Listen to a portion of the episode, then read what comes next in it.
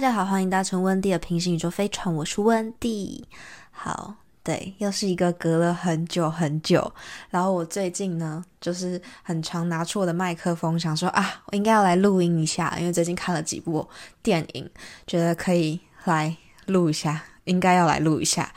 但是呢，就是我我现在很长，因为最近事情比较多一点，然后我很长到了十点多就呈现一个弥留的状态。然后那个时候就是拿麦克风来旁边，然后我就开始划手机，然后划一划就哦，时间到了，差不多好，可以去睡觉了。好，然后就这样结束。可是呢，没有办法，因为我最后想想我的那个剪辑软体，我那时候已经很下心，就是一年的就给它刷下去了，所以还是要逼着自己做。对，就是有刷卡，就是有查，就是逼着自己录音。好，而且我在不录，我也会忘记。因为我前阵子呢，就是看了《黑豹二》，然后我觉得呃还蛮好看的。可是那时候就是我跟我朋友，然后我们两个有点好笑，就是我跟我朋友，然后我们去看《黑豹》的时候，因为那时候我没有注意到它的片长是一百六十一分钟。对，一百六十一分钟，大概两个小时又四十分钟哦。然后那时候我们是看八点多的场次，所以看完的时候已经快要十二点了。因为它前八点多，然后前面还有预告那些，再加一百六十一分钟的片长，两个小时四十分钟，然后加起来就已经真的是超级超级晚的那一种。然后，但是我其实觉得。它虽然很长，但是完全没有冷场的地方。我觉得漫威最近都走一个很长时间的方式，像那个复仇者四，我真的是坐到屁股痛，很像在坐那个长途飞机，但是好看。我觉得整体来说是没有冷场，而且很过瘾的。虽然就是途中那个蓝色的，就是住在水里的那个人，他们浮出来的时候，我有吓到。然后我觉得那边有点恐怖，因为我觉得他们好可怕。我觉得就是他们好凶，然后他们就是感觉好像不知道为什么。我觉得等一下后面要小吐槽一下，就是我觉得那个蓝色的那个那些人，玛雅人，然后他们对于人类，就是他们的那个王库库尔坎，不知道为什么对于人类有一个非常非常。极度的憎恨，但是其实也不太确定他到底为什么那么讨厌人类，就是因为就是他小时候，他出生前，他妈妈他们因为本来是人类，可是因为天花，然后就服用了一个药草，结果皮肤就变蓝色，然后必须要到海里面去生活，然后他就在海里面出生，然后他的脚踝上就有一双翅膀。就跟其他人不一样，然后他可以活比较久这样子，但是就是等到他长小，呃，他长大嘛，因为他成长的速度又比常人还要更慢，所以大概他还是小朋友，但是其实应该已经过了一段时间，然后他妈妈过世了，他就要上这个岸去埋葬他的妈妈，结果到了这个岸边的时候，他把他妈妈埋葬，然后就是一个类似于长老还是牧师的。老头子就对着他说了一句：“说，哎，你看起来是一个缺爱的孩子。”然后他就从此对于人人类就是非常的憎恨。好，我就觉得这里稍微有一点我没有办法接受，就他没有说服我。但是我觉得有可能是因为片场他要控制，所以可能有更详细的讲到，可是因为顾及篇幅，所以他必须拿掉。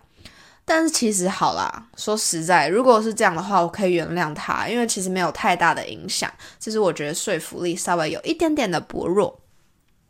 然后《黑豹二》有一个很感人的地方，因为大家应该都知道，就是黑豹就是男主角过世了嘛，所以《黑豹二》呢，他演的是他妹妹的故事。那在《黑豹二》一开始，其实就办了一场非常隆重的葬礼，我觉得这边是很感人的，就像那个。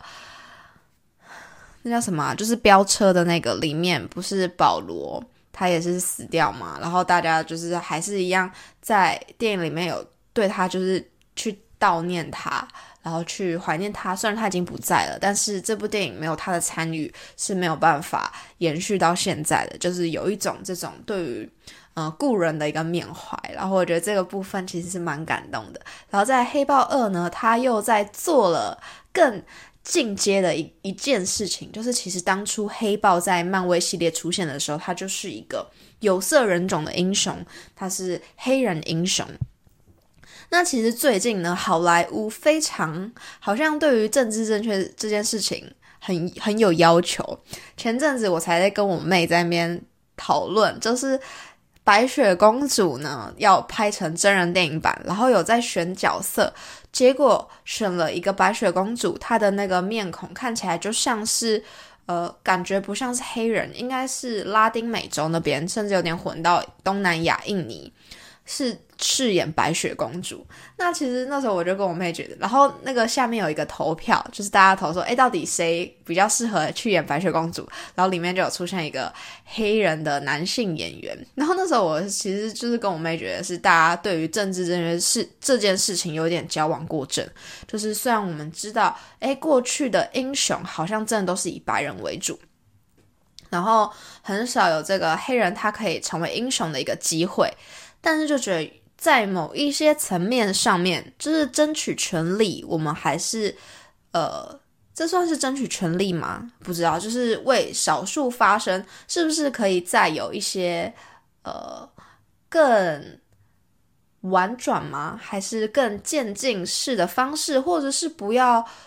明明他是白的，你要把它说成黑的，他明明就是。白雪公主，她的设定她就是一个白人，那为什么今天为了要这个政治正确这件事情，你要在白雪公主这部电影，它就是很明显是在讲白人公主的故事，然后用一个呃有色人种的女性呢，就会觉得说，嗯，不管是在争取哪一方面的权利，或是现在大家都要讲的一个平权，那到底这个平权是在讲什么呢？是？因为过去被打压，所以今天想要这个权利是有一个超越或者是翻转吗？还是大家想要的是一个齐头式的平等？就是在这个部分，我觉得还有很多很多的空间是可以去进行一个讨论的。好，包括在这个黑豹二也看到了很多很有趣的呃部分，像是他在里面其实也讨论了一个国际情势，因为像这个瓦干达，它有一个画面。就是这个瓦干达的女王，她就是带着她的算是部队吧，来到了这个会议现场，就各国的会议现场。然后呢，在这个会议现场里面呢，你就可以看到这瓦干达呢，他们这边的打扮跟现场的这些白人，他们所站的一个立场，还有各自想要守护的东西是很明显不一样的。那在电影里面，这些白人他们就是想要瓦干达的能源。那瓦干达这个女王呢，就说：“你们这些穿着西装的人，好像人模人样的，但其实你们心里在想什么？你们都就是只想到你们自己的权利，然后你们想要就是透过这样去引发挑拨战争。你们背后在搞的这些鬼，因为我们不知道嘛。那瓦干达女王看起来很强势，但她其实想要做的就只是保护好她的人民。那这个部分呢，其实蛮有意思的，因为就是某一个部分，其实她也去讽刺了一些。”呃，好，我们举，我们就举现在那一位普丁先生的例子好了。他最近又出现在非常非常多的国际新闻版面，然后他看起来过得非常的好，就整个人身材又圆润了一圈，然后每天呢都穿着一些名牌的西装啊，西装笔挺的，出现在任何的公共场合，然后就想到，天哪，真的是因为他自己一个人，他为了要掌权，他想要。权力，然后他就这样子去发起了两个国家战争，这真的不是小事诶，不是好像是他一个人的半家家酒。你看那么多人现在流离失所、无家可归，有那么多那么多的惨案，然后他过那么开心，就觉得这个人真的是完全没有，就是惨无人道，就只能用这四个字来形容他。然后还有包括前阵子的国际新闻上。大家如果有在关心俄罗斯的反战的话，可能会看到这个消息，就是俄罗斯其实有一一派的人，他们是支持反战，然后甚至有这个反战派的领袖，他们就是不畏强权，就是不畏这个，他们其实有点算共，虽然他们是共和体制，但有点偏共产，然后就是不畏这个强权，然后没有言论自由的时候，你就知道言论自由有多么可贵。你看现在白纸革命，还有他们去。这些反战人士，他们站在街头，然后打着这个反战，然后跟这些普丁政权对着干，就是真的非常非常的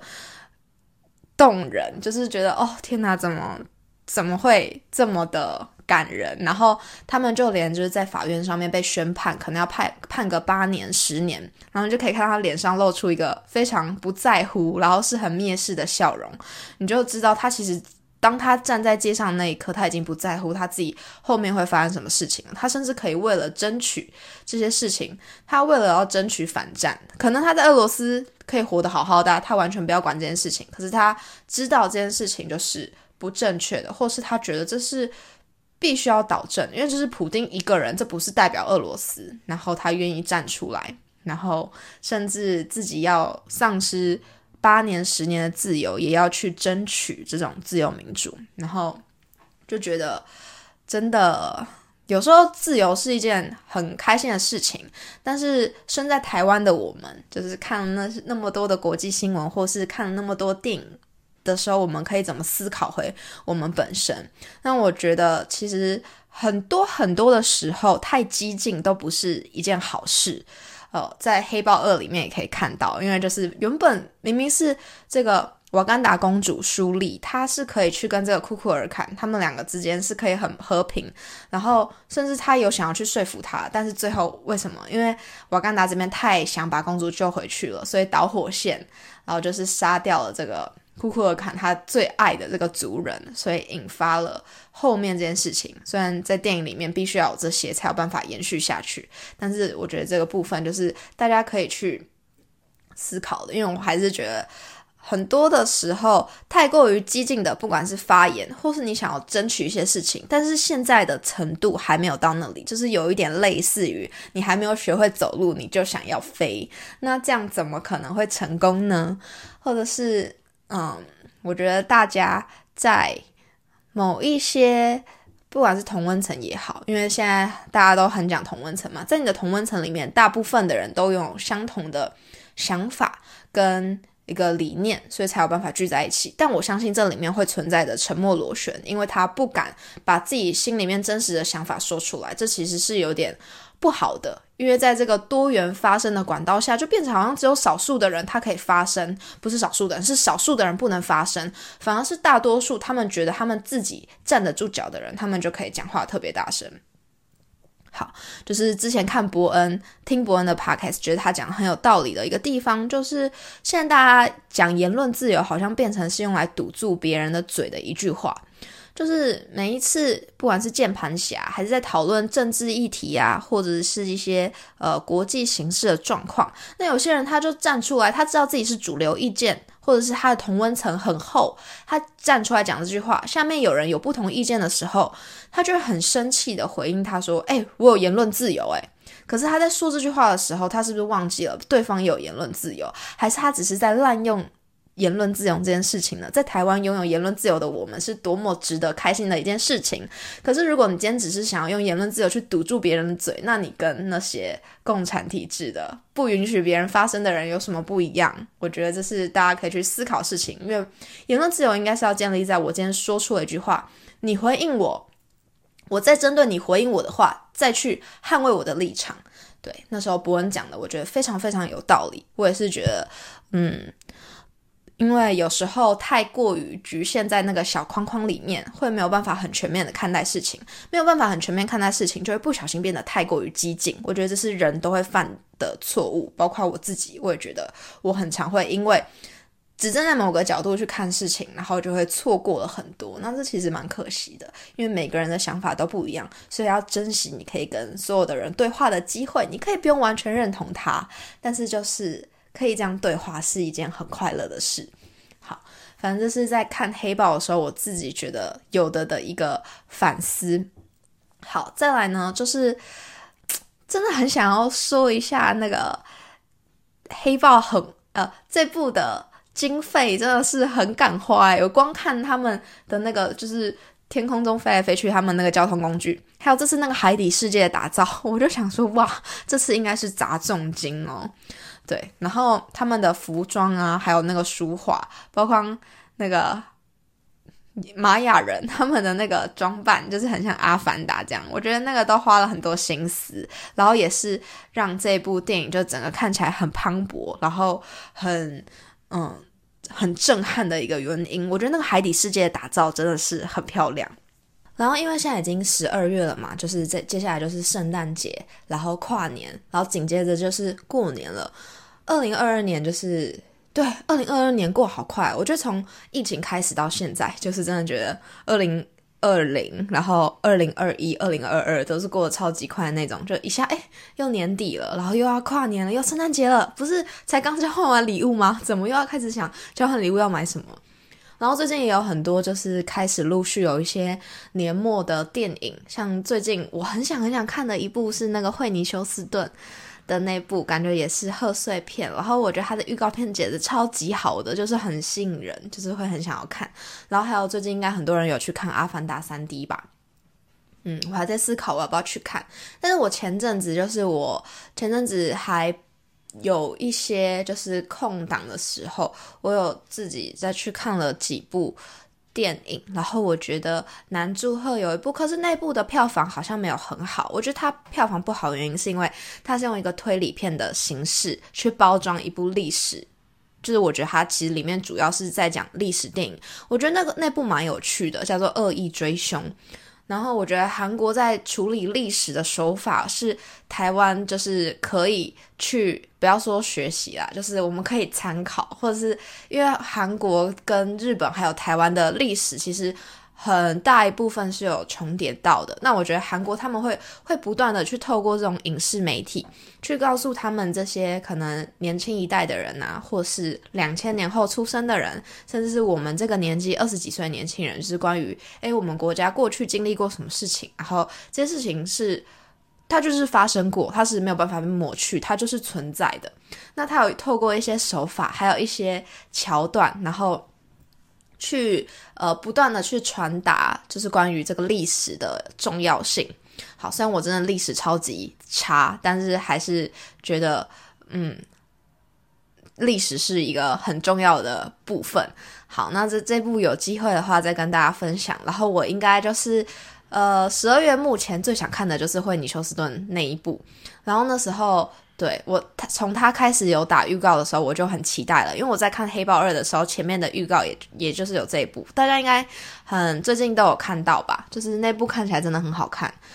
好，那这就是本周跟大家分享去看了《黑豹二》啊，我觉得很不错，好看。好，那还没有去看的人可以去看。好，那这就是本周的节目内容啦，感谢你的收听，那我们就下周再见啦，大家圣诞节快乐！